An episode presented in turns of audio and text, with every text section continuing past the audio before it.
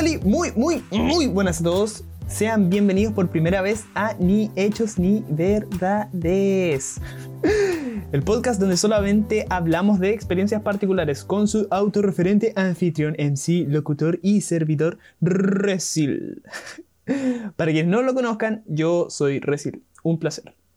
Tengo 23 años para el momento que grabé este capítulo, soy músico, hago música y toco bajo en una banda muy cool llamada Keystone. No Kingston, Keystone, llave, piedra. Keystone.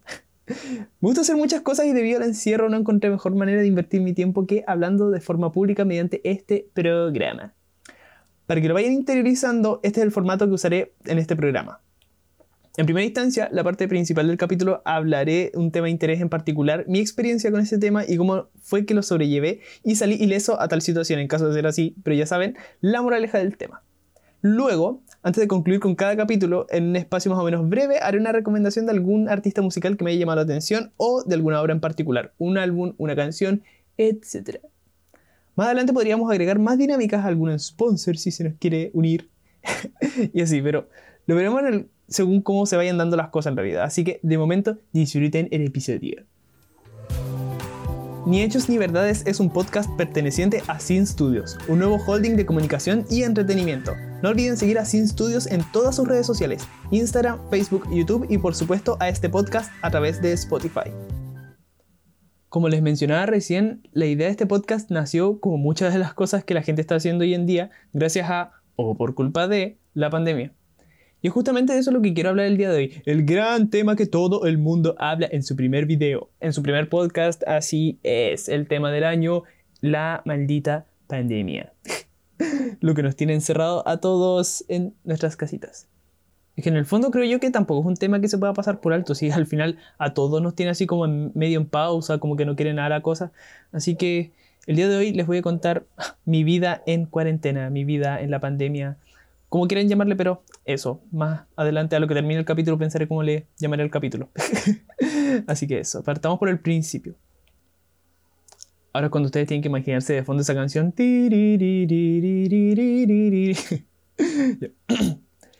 Era una calurosa tarde de abril, el verano había terminado y yo, junto a mis amigos, compañeros de la banda, habíamos concluido un excelente comienzo del año con el lanzamiento de nuestro primer single Carretera, disponible en todas las plataformas de streaming populares.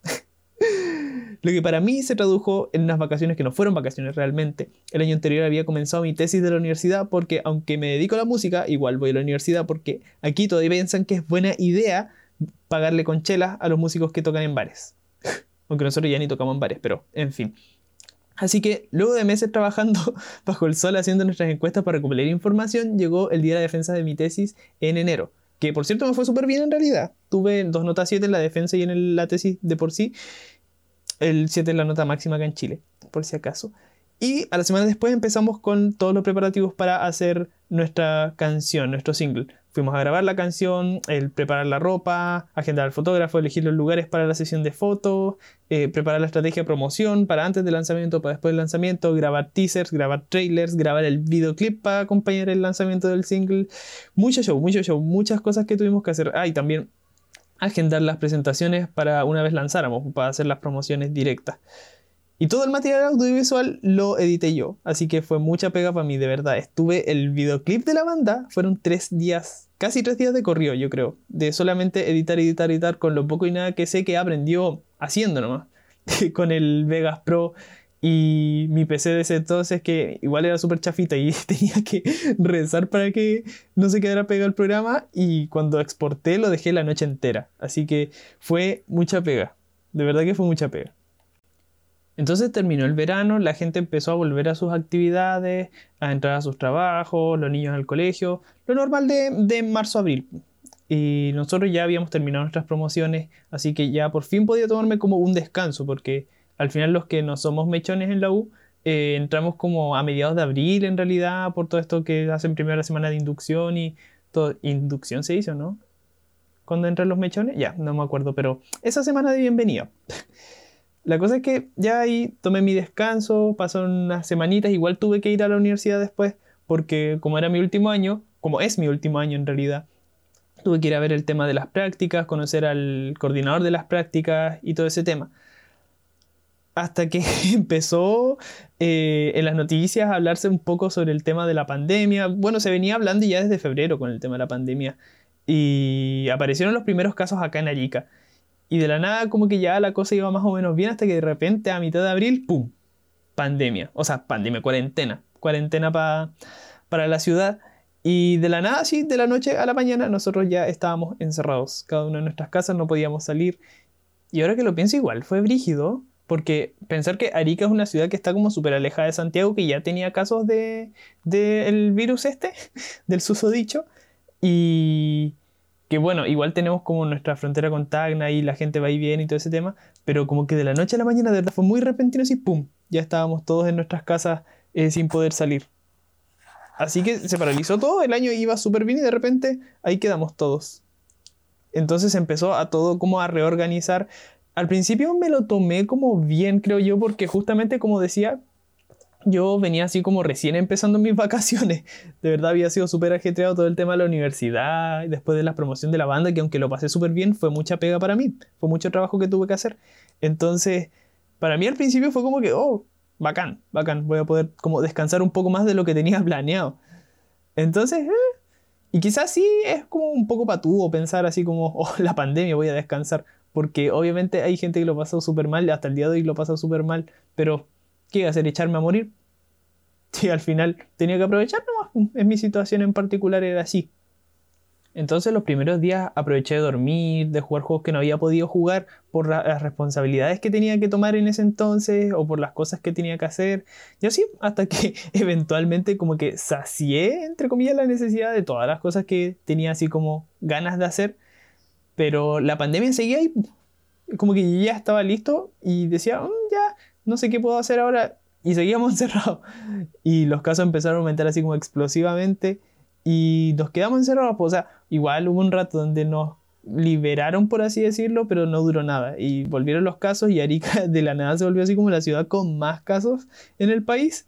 De verdad que fue todo muy cuático.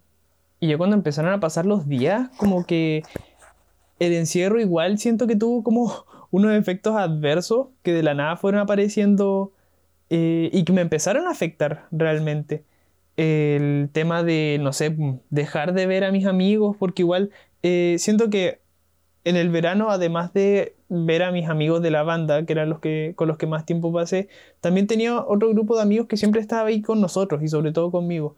Un puñado súper chiquitito de amigos con los que había empezado a compartir arte. Entonces, el, el pasar de ir a sus casas y así a simplemente no poder verlos presencialmente y sentir como que me hacían falta o incluso sentirme a veces como solo. Es como súper extraño cómo cambia tanto las cosas cuando uno sabe que no tiene la libertad para poder salir porque hay un tema como más brígido de por medio que te impide hacer esas cosas.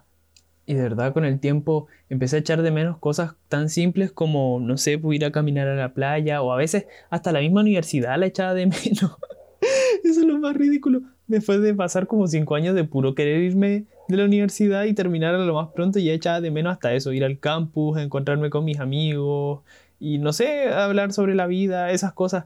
De verdad que llega a ser como irónico lo, lo cierto que se vuelve la frase que por muy cliché que sea, esta de que uno nunca sabe lo que tiene hasta que lo pierde, es hilarante.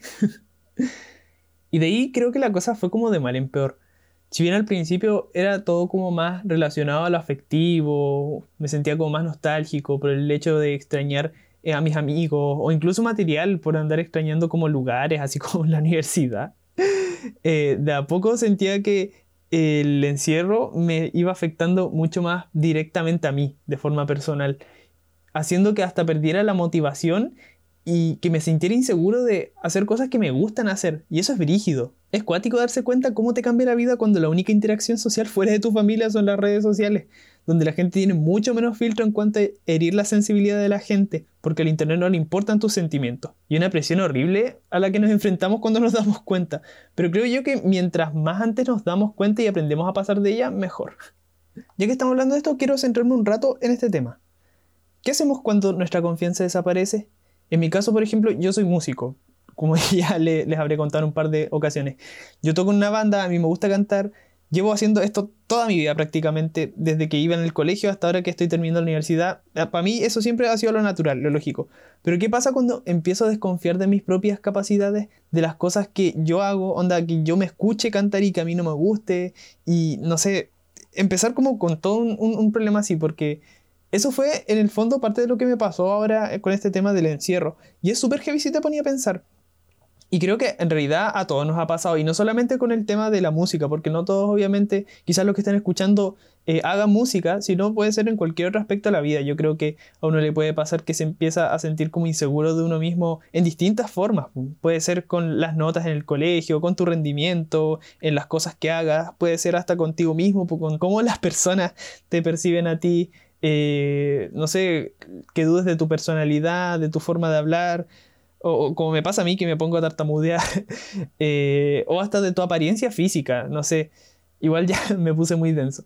Pero, en fin, en circunstancias normales yo, no sé, pues tengo a mis amigos, podemos salir, conversar, con eso me despejo y eventualmente cuando ya llego a mi casa me reencuentro conmigo mismo y digo, mira, las tonteras que estoy pensando, si yo soy mucho más bacán que eso, tengo un montón de cosas, he hecho un montón de cosas y he avanzado un montón en cuanto a lo que yo era antes y lo que soy ahora. Ahora soy terrible bacán he recorrido un camino pero enorme y pucha que soy bacán.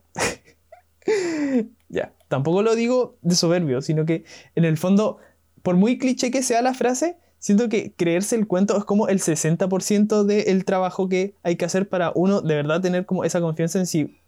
De verdad. Creerse el cuento es el 60% de la pega y el otro 40% es get good. Me gusta caleta este término get good y yo lo uso por lo general varias veces, sobre todo conversando con otras personas, con amigos.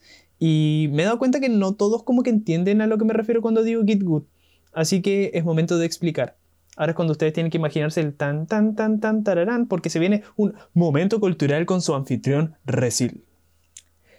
Get Good es un anglicismo, o sea, un término proveniente de la lengua inglesa, que nace del vocablo de la comunidad gamer, dedicada principalmente a juegos multijugador en línea, siendo la deformación de la frase get good, o sea, mejorar o volverte mejor. Se le suele decir a las personas con poca experticia en un videojuego. Una vez viralizado el término, se puede extrapolar en otros contextos, donde podremos utilizarlo de forma similar, en este caso, cuando su anfitrión dice creerse el cuento es 60% de la pega, el otro 40% es good, se refiere a que, además de la actitud y confianza que hay que poseer, también es importante, aunque no de la misma forma, ser bueno o mejorar en los distintos aspectos en los que uno se desenvuelva como persona.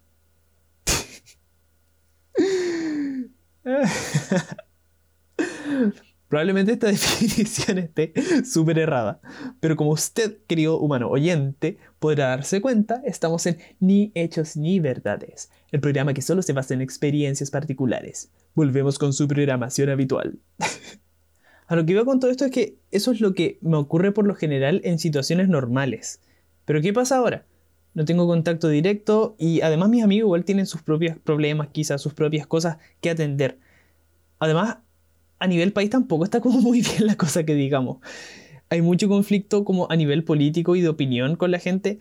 Entonces, con aislarnos y el tema de que ahora solamente tengamos como contacto más virtual que cercano, está todo demasiado hostil. El Internet es un lugar súper hostil y siento que herir las sensibilidades de la gente puede estallar en una guerra virtual entre la misma gente que al final creo que todo el mundo quiere evitar.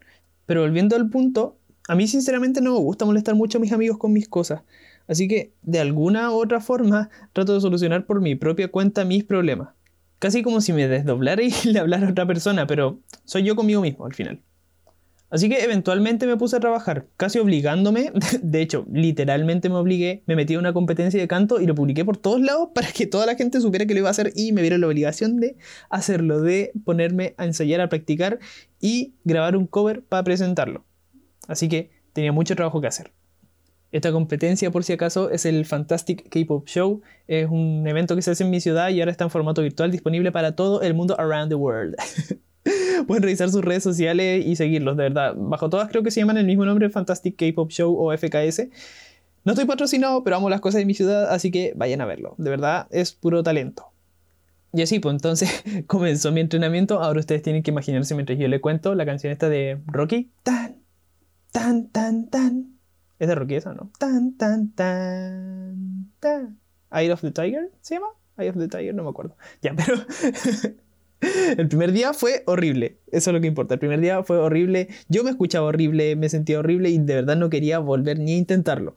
Así que me dediqué a hacer otras cosas. Recreé la pista porque la canción que yo quería cantar creo que no existía la, la pista original, o sea, como el instrumental oficial. Y las versiones karaoke como que en realidad eran súper caquitas, no me gustaban. Así que yo me di el trabajo de recrearla eh, con el FL Studio porque ya llevaba como un tiempo haciendo esas cosas, me gustaba el trabajo que estaba haciendo. Así que abrí el FL Studio y empecé a recrearla yo con los sonidos. Me tomó más o menos como una semana creo. Y hasta que logré un resultado decente, me gustó la verdad. Y una vez la terminé, ya tenía la pista instrumental, me tocaba de nuevo volver a enfrentarme con este problema. Así que ya, de nuevo a volver yo al micrófono y de nuevo lo mismo, no me gustaba cómo me escuchaba, sentí que lo hacía horrible, lo estaba haciendo horrible realmente porque como había dejado de practicar todo ese tiempo, fue atroz. Pero ya, la segunda vez siento que lo hice un poco diferente, o sea, ya fue igual de atroz en el sentido de la calidad, pero traté de no enfocarme en que simplemente lo estaba haciendo mal y chao, sino que en qué cosas podía corregir, pensar en qué es lo que puedo mejorar de acá y darme cuenta de mis errores, más allá de, no, no, lo estoy haciendo todo mal, chao, chao. Así que de ahí en adelante me propuse empezar a trabajar, por mucho que yo no quisiera empezar a trabajar, porque sé que podía mejorar si es que lo empezaba a hacer de forma constante. Entonces ya, partí por lo más básico, por lo que todos partimos, bueno, cuando digo todos me refiero a todos los que no tenemos los recursos necesarios como para poder pagar por eh, un vocal coach o algo así sino por todos los que somos del tercer mundo. Entonces, me metí a YouTube, me puse a buscar, qué sé yo, videos de Gret Rocha, así sobre eh, distintas cosas que yo necesitara para poder practicar. Hasta que eventualmente fui calentando, fui preparándome, estuve día tras día em, ensayando, aprendiendo y eventualmente llegó un momento donde empecé como a sentir una mejora constante, donde cada vez que cantaba decía, oye, por fin me salió esto, o ensayaba una vez, una parte, una parte, una parte, hasta que me empezaba por fin a salir como yo quería. Y con el tiempo fueron pasando, fueron como dos semanas que estuve practicando, hasta que logré un resultado que a mí me parecía decente. No, no quizás como a nivel de, oh, wow, un cantante profesional, pero con las herramientas que tenía yo y con lo poco que había ensayado pero con lo constante que había sido, logré un resultado que a mí de verdad me gustó. Y ahí fue cuando sentí que empecé a recobrar como una confianza en las cosas que hacía. Y de nuevo volvió como este ciclo de oh, sentirme como, oh, ¿por qué soy tan estúpido? ¿Y por qué me tiro tanto para abajo si en realidad puedo hacer las cosas? Realmente puedo hacer las cosas bien y en realidad soy más bacán de lo que yo puedo llegar a pensar que soy. Así que llegó el día donde ya me sentía conforme con lo que estaba haciendo, lo grabé, lo terminé, lo envié, llegó el día del evento, la gente lo escuchó, le gustó, empezaron a llegar los likes, los follows a mi página y lo más importante, likes y follows a la cuenta de Instagram de la banda. Así que mi plan maestro había funcionado. Hablando de este tema sobre la, la, confianza, la seguridad y ver qué cosas hacer, no puedo evitar recordar una canción que yo escuchaba harto cuando iba en el colegio, que se llama On the Bright Side, del grupo Never Shall Never. Eh, de verdad, una canción súper simple, súper bonita y dice eso, básicamente, así como, eh, mira por el lado bueno las cosas y así. y ya que hablamos de música, es hora de la recomendación musical de este capítulo. ¡Woo! ¡Aplausos! la recomendación que quiero hacerles el día de hoy es un álbum que tengo bien pegado últimamente. Salió hace no mucho y es de una personalidad de internet que se dedica a la producción musical que sigo hace más o menos como dos meses. Su nombre su nombre artístico es Thunder. No sé si es Thunder así como Thunder de trueno o Z Thunder o Sundere porque lleva una E al final dependiendo de cuál canal lo encuentras. Pero bueno, se escribe Z Sunder, S-U-N-D-E-R. Y a veces, por ejemplo, en su cuenta de Spotify es una E más, Sundere. La cosa es que lo conocí a través de YouTube, obviamente.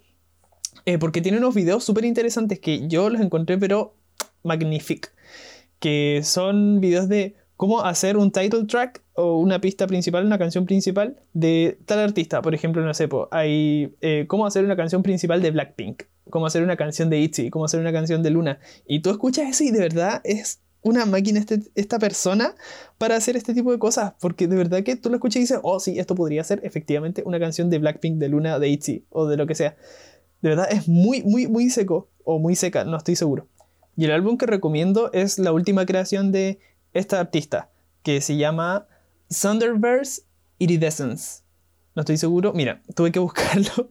Antes de empezar el, podcast tuve que buscar el, en el traductor cómo se pronuncia esa palabra, porque es una palabra que la verdad ocupo muy poco y hoy día nomás super su significado. Eh, iridescence, iridescencia, que son las cosas que tienen la propiedad de reflejar o refractar la luz en varios colores, como un prisma, por ejemplo. La cosa es que este álbum es muy cool.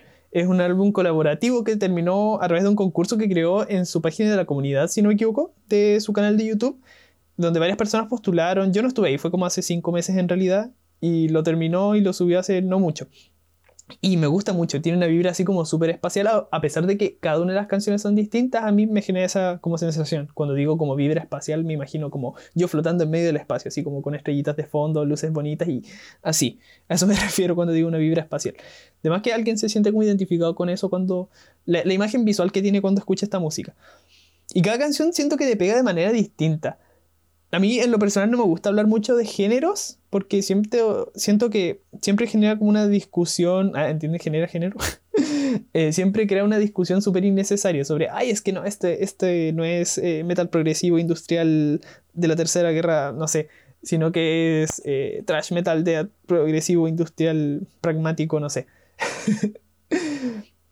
Pero X, la cosa es que si hay algo que es como bien notorio es que tiene como muy así como strong K-pop vibes. Onda, tú escuchas esta canción y te suena como algo que ya has escuchado antes, pero evidentemente es música nueva. Y es muy cool, de verdad que es muy genial, lo recomiendo demasiado. Por ejemplo, hay una canción del álbum que se llama Funland, que cada 20 segundos a mí me recuerda como un artista distinto, de, o de K-pop, o de J-pop, o de incluso pop occidental. Entonces, por ejemplo, la canción al principio me suena como muy Red Velvet, o en algunos momentos me suena muy como a Daoko, o a veces me suena como muy Blackpink, entonces como que de verdad es un, un, collage de puras cosas buenas. Las dos canciones que a mí me encantan de este álbum son Out of the Maze, que me recuerda mucho a una canción de Pánicas de Disco que se llama Colorful. Y la otra canción es, si no me equivoco, la penúltima o la última, que se llama I Want You. No, Want You, solamente Want You, sin el I. Want You. Eh, es la canción más corta, si no me equivoco. Y esa es la que más me genera esta sensación como espacial. Así que de verdad, de verdad, de corazón, lo recomiendo, vayan a escucharlo, vayan a pegarle una escuchadita, está muy bueno, está en YouTube y está, si no me equivoco, en todas las plataformas convencionales de streaming para que la puedan escuchar. Y si no ocupan una plataforma de streaming convencional eh, de estas pagadas como Spotify o iTunes, eh, creo que pueden descargarlo incluso.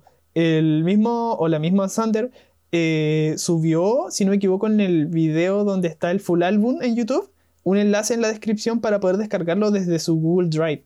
Así que no hay excusa para no escuchar este álbum, está pero buenísimo, de verdad. Vayan y me cuentan cómo les fue. Esto fue la recomendación del programa. Volvemos a la programación habitual. Volviendo a lo que estábamos, al final siento que toda la conversación que iba a ser de la pandemia terminó siendo como una conversación sobre mi, un monólogo en realidad sobre mi vida y mis dramas. Pero that's the whole point de eso se trata el programa. Básicamente, o sea, de eso vamos a terminar hablando quizá eventualmente porque soy el único que habla acá. Incluso siento que de aquí, a pesar de que el tema quizás se haya desviado y no haya sido como una visión general de la pandemia, sino como una muy personal, de aquí siento que hablamos un tema súper importante que podría agarrarlo y dedicarle su tiempo específico para otro capítulo más adelante, que es el de la confianza y de la vocación. Siento que son temas súper importantes, además que sobre todo la vocación es una cosa que a mí me encanta hablar de ese tema. Yo creo que además de la música, hay algo que me gusta hablar es sobre la vocación, sobre las cosas que uno siente que nace para hacer. Con todo esto dicho, creo que lo más importante que puedo rescatar es que a veces uno mismo tiene que ser capaz de darse un empujoncito. No siempre voy a tener a todo el mundo, a mis amigos disponibles para ayudarme. Ojalá que sí, y no solo a ellos, sino a todas las personas que yo quiero y a todos mis cercanos. Pero ellos también pasan por sus cosas y no somos adivinos como para poder estar seguros de quién sí tiene tiempo y quién no tiene tiempo. Además estamos en un contexto donde nadie sabe cuándo volveremos a la normalidad. Así que como una especie de autoayuda, me hago siempre un par de preguntas. La primera es, si acaso esta situación tiene alguna forma de volverse una oportunidad. En el sentido de que si me encuentro bajo un problema o algo que para mí pareciera un obstáculo, ¿existe alguna forma, algún mecanismo, lo que sea, que yo pueda ocupar a mi favor para volverlo una oportunidad de sacar algo? Lo probable es que sí, eventualmente todo se le puede sacar como una conclusión tanto para bien o para mal. Onda, yo en lo personal siempre he pensado que las cosas que he aprendido en la vida las he aprendido a partir de personas que me enseñan a cómo no hay que hacer las cosas. más que quien me enseña a cómo hacerlas. Y la verdad lo encuentro genial porque eso me ha ayudado a, darme cuenta que incluso las cosas malas me pueden enseñar cosas muy importantes a mí. y incluso siento que por lo general son las que más enseñan que las cosas buenas. Como dice una de mis películas favoritas, La familia del futuro, del fracaso se aprende mucho, pero del éxito no tanto. Y la otra pregunta que siempre me hago, y que ya es como un mantra en mi vida en realidad, es ¿qué es lo que me detiene? ¿Qué es lo que me detiene? ¿Qué me detiene a hacer las cosas que yo quiero hacer? Y por muy simple que parezca la pregunta, siento que es algo que de verdad hay que detenerse a pensar. A veces nos hacemos quizás un mundo por cosas que quizás no son tan, tan molestas.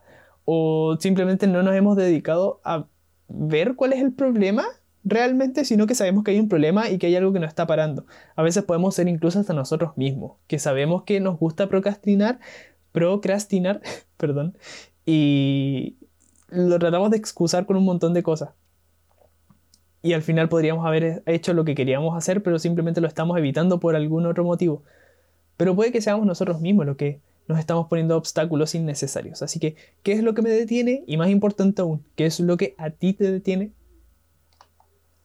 Así que eso, mis queridos oyentes, quizás las clases en línea valgan caquita, quizás necesitamos a nuestras personas queridas mucho más que antes, pero siempre que puedan, dedíquense un tiempo.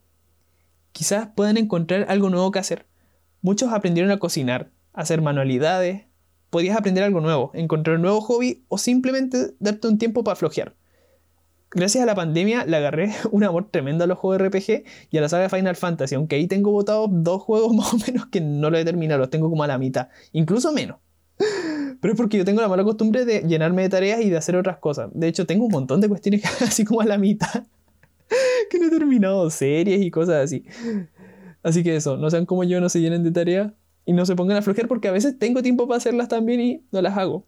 Solamente por llenarme de excusas. Lo mismo que hablaba recién. ¿Qué me detiene? Nada me detiene. Podría hacerlas igual.